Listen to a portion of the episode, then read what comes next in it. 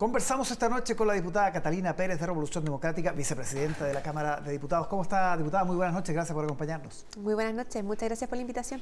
En su análisis, ¿por qué se cayó el nombre de José Morales como fiscal nacional? Uy, a mí primero el análisis que me parece más llamativo es como un candidato que finalmente era un candidato políticamente de la oposición, que el gobierno decide recoger también en una vocación muy genuina de abordar las agendas de seguridad pública como uno de los principales ejes por medio de, simbólicamente, digamos, de, su figura, no termina siendo respaldado por el sector de oficialismo, es cierto, pero también por un sector importante de la oposición, en particular de Renovación Nacional. Entonces creo que ahí el desorden se termina viendo en todas las bancadas con un nombre que finalmente no concita consenso ni en un sector ni en otro. Habrá que ver qué pasa con los nuevos nombres que proponga la Corte Suprema. Ahora, el gobierno en el fondo manda el nombre porque cree que hay cierta viabilidad. Como usted dice, eh, concitaba cierto apoyo en la oposición.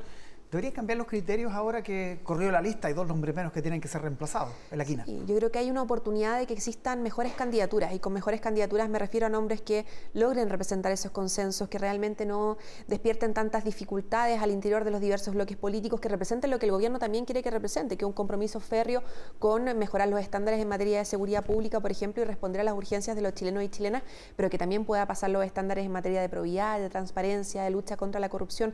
Yo espero que tengamos mejores alternativas y que el Senado tenga sobre la mesa un mejor candidato. ¿Se responsabiliza a la, ministra de Justicia por todo esto?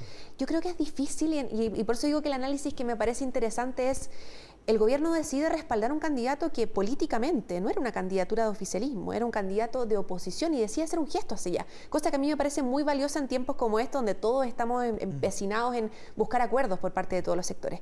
Y es finalmente la oposición la que no logra cuadrarse detrás de su propio candidato. Entonces, a mí me parece una ecuación algo compleja cuando se busca responsabilizar a gobierno por el respaldo de un candidato que era de la oposición que no logra concitar los votos en su propio sector. Entonces, creo que uno puede asumir generosamente de que hay siempre responsabilidades compartidas en estos procesos, pero a mí lo que me llama más la atención son los votos que faltaron de Renovación Nacional. Pues se ha dicho que la ministra no, tiene muchas redes en el Congreso, que ni siquiera el, aval de Analía Uriarte, que sí las tiene, que las ha podido construir en este mm. tiempo, le, le, permitió, digamos, salir airosa de este, de este episodio. ¿Es cierto eso?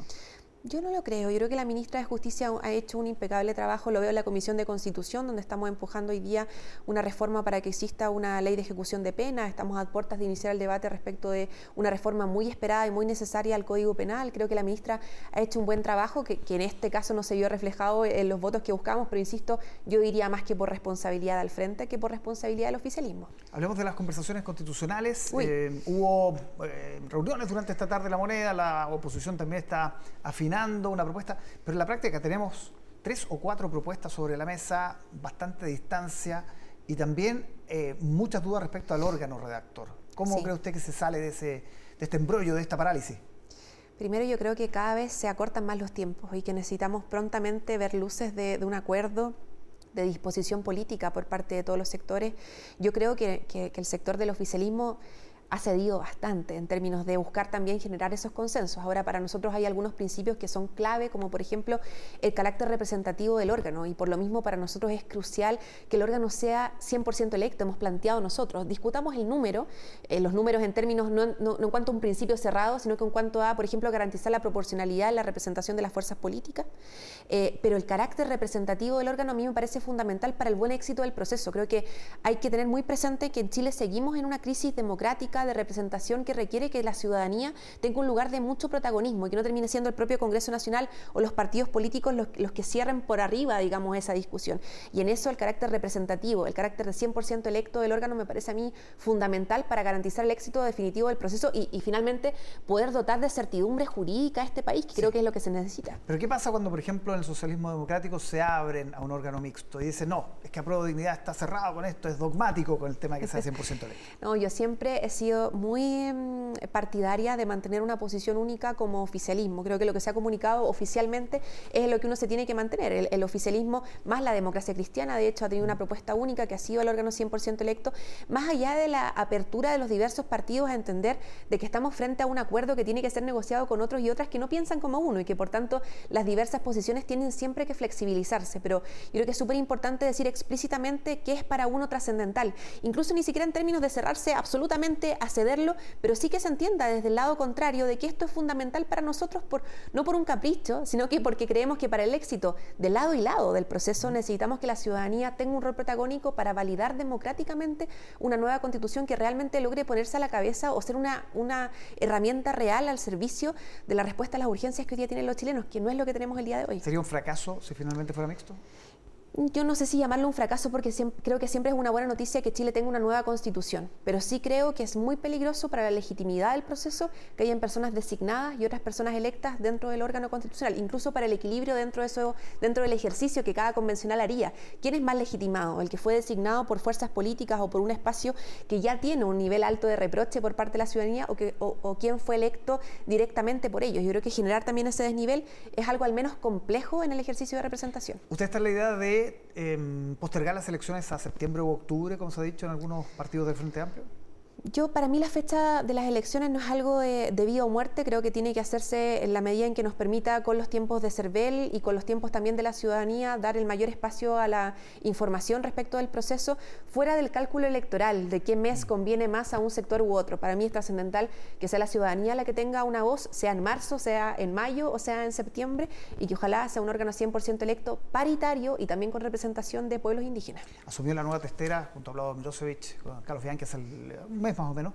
Sexto retiro, un fantasma que vuelve. Eh, ahí la postura cuál es, porque mm, hay varias mociones que dicen esto se podría discutir antes de fin de año. Técnicamente sabemos que debería ser no antes de abril y sabemos que el gobierno se opone.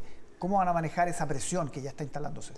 Yo creo que acá hay una respuesta técnica muy clara y, creo que de hecho algunos han buscado omitirla, pero la respuesta tanto de la Secretaría Técnica de la Comisión como de la Secretaría de la Mesa de la Cámara, como de la Presidenta de la Comisión, que también le toca la difícil labor de interpretar qué se puede eh, y qué no en términos de constitucionalidad, ha sido sumamente clara desde un comienzo y la ciudadanía lo sabe. La primera vez que se rechazó, la última vez, digamos, que se rechazó el sector retiro fue justamente y, y se dijo públicamente que no se iba a poder debatir hasta el mes de abril. Entonces, cuando se genera esta sobreexpectativa en las personas, a mí me parece que, que no es justo, porque se juega también con una legítima aspiración de los chilenos y chilenas en un momento además de crisis, de crisis económica sumamente relevante para las familias, pero además se juega en términos de que se pone al Congreso a debatir sobre algo que no es posible simplemente versus el debate de propuestas que sí son viables, que sí nos debiesen poder ayudar a debatir respecto de cómo ayudamos a las familias a mejorar el estado de crisis económica en un contexto de alza del costo de vida o cómo podemos ayudar a mejorar las pensiones en el país. Ojalá debatiéramos de eso, de esas propuestas viables que mejoran la cotidianidad de las personas y no vendiéramos estos humos que que, siento que no, no, no, ayudan en nada al debate democrático y a creer finalmente en las instituciones como el Congreso Nacional. Si finalmente es en abril, de todas maneras, hay un dilema importante, porque eh, ¿cómo quienes votaron a favor de cuatro retiros ahora dicen eh, ahora no se puede hacer, los partidos del Frente Amplio, por ejemplo?